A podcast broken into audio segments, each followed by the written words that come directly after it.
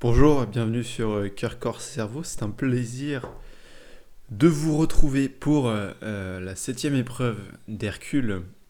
Nous sommes le lundi 17 mai et nous avons enchaîné six épreuves d'Hercule, la septième aujourd'hui ce matin.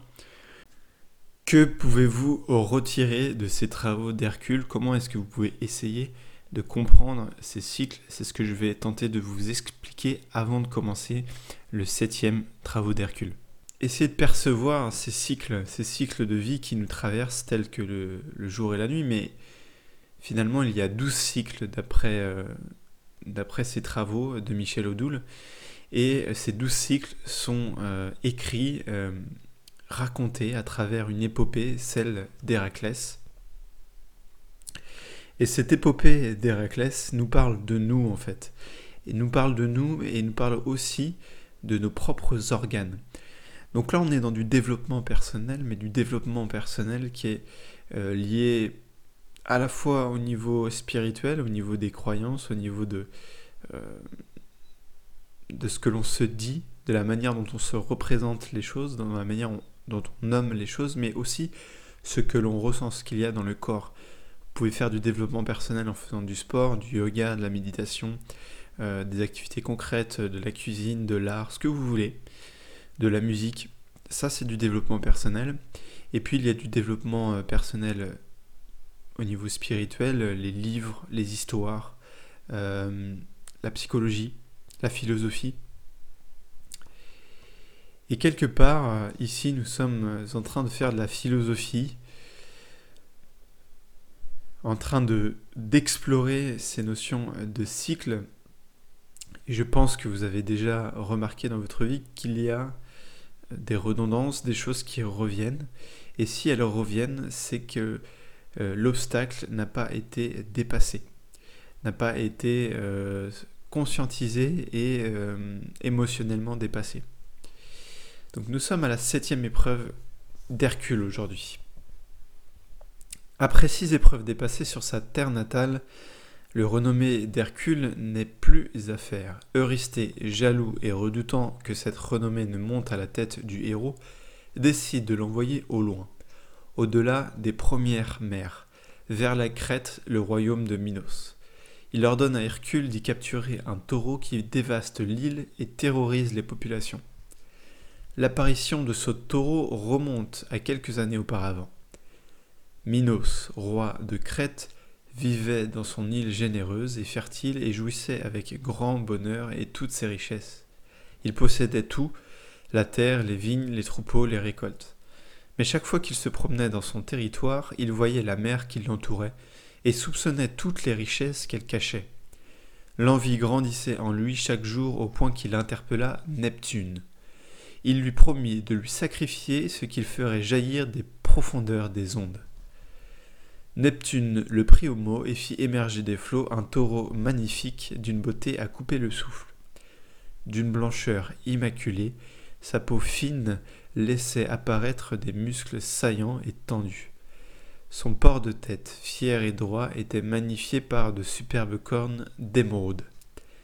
Minos fut soufflé par la beauté de l'animal.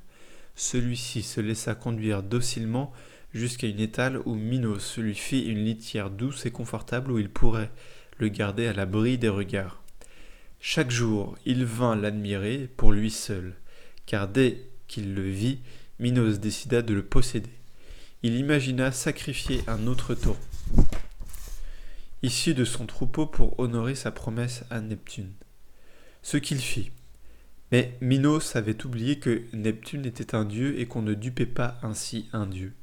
Ce dernier fit entrer le taureau magnifique dans une colère folle et sans limite. La bête, prise d'une folle dévastatrice, d'une folie dévastatrice, s'échappa de l'étable qu'elle détruisit en partie, puis ravagea tout sur son passage. L'animal fou, furieux, pulvérisa toutes les possessions de Minos et terrorisa les populations. Neptune, se vengeait douloureusement en faisant perdre à Minos tout ce que son avide désir croyait posséder et avait voulu s'approprier indûment. Lorsqu'il arrive dans l'île retrouver la trace du taureau, retrouver la trace du taureau n'est pas très difficile pour Hercule. Il lui suffit de suivre le champ de ruines laissé par l'animal. Le taureau voit arriver le, le héros et l'attend. Les naseaux crachant le feu et le sabot frappant le sol. Notre héros, devant capturer le taureau vivant, il ruse et saute sur le dos de la bête en lui saisissant les cornes. Furieux, le taureau se met à courir, à faire des ruades, à souffler et mugir avec force, mais rien n'y fait. Hercule tient bon et finit par mettre à genoux la bête épuisée et domptée. C'est d'ailleurs sur son dos, selon certains auteurs, que le héros traverse la mer pour rejoindre Mycène et rapporter son trophée à Eurysthée. Fidèle à sa lâche suffisance, ce dernier refuse la bête qu'Hercule libère alors. Redevenu sauvage, le taureau finira par être tué par Thésée. Voilà le résumé du septième travail d'Hercule, ordonné par Eurysthée, loin, loin finalement des terres d'Hercule, pour terrasser un taureau qui dévastait tout. Alors à quoi est reliée euh, finalement cette, énergie euh, dans le corps humain? Quel est le parallèle que l'on peut faire dans le corps humain? À quel organe cela fait référence? Eh bien Michel Odoul nous éclaire et relie cette septième épreuve à l'énergie symbolique du foie. Donc, quelle est cette énergie associée au principe du bois avec la vésicule biliaire? L'énergie du foie a la charge de la puissance et de la tonicité du corps. C'est un réservoir d'énergie, notamment avec les sucres qu'il libère et le sang qu'il stocke. Le foie, siège de l'immunité, porte la dynamique de lutte et d'agressivité de l'individu.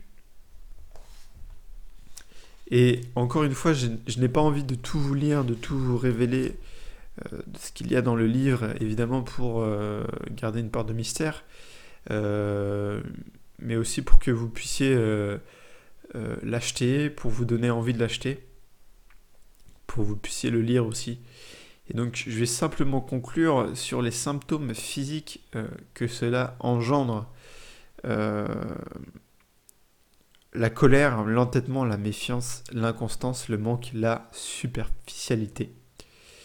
Euh, familialement, ça, ça, enclenche l'identité, le non porté, le rejet du patronyme, le complexe d'infériorité. Ça pousse aussi aux, aux, revendications minoritaires, aux discriminations positives, les petits droits et toutes les revendications articulées autour de mais j'ai le droit à ceci ou cela, le communautarisme. Donc ça c'est tout ce qui est lié aux projections euh, sociétales. Voilà pour l'analyse qui est faite de Michel Odoul, en partie puisque Michel Odoul va plus loin évidemment dans son livre. Demain, l'épreuve suivante, ce sont les cavales de Diomède. Les cavales de Diomède. Il nous reste donc cinq épreuves. Cinq épreuves, cela nous mène jusqu'à euh, samedi. Samedi, euh, d'habitude, j'ai l'habitude de vous proposer une méditation. Si vous voulez une méditation guidée, euh, c'est simple, vous trouvez mes podcasts sur mon site internet et vous remontez sur le lecteur, vous trouvez le, soit les trois petits points qui indiquent la liste de l'ensemble de mes podcasts, ou alors vous allez dans l'onglet euh, bibliothèque et vous descendez en bas de la page et vous avez euh, l'ensemble des méditations guidées, si cela vous intéresse. Aussi, j'ai fait un guide pour les gens qui sont stressés euh, à l'approche des examens. Il se peut que des gens aient du mal à gérer leur stress ou dans le cadre du travail, des gens qui font face à un stress important. Eh bien, j'ai créé un guide de 7 jours qui est très simple à mettre en place, qui est au prix de 27 euros seulement aujourd'hui. Et donc, vous pouvez retrouver ce guide anti-stress si vous connaissez des gens qui sont stressés, qui ont du mal à faire face à cette difficulté et qui ont vraiment envie de trouver des solutions, eh bien, euh, parlez-leur de ce guide. Il est sur mon site internet dans l'onglet accompagnement. Et si vous souhaitez être accompagné de quelque manière que ce soit euh, au niveau du développement personnel, que ce soit au niveau euh, physique, corporel ou au niveau spirituel, eh bien, j'en serais, je serais honoré de vous accompagner. Je vous souhaite une excellente journée. À demain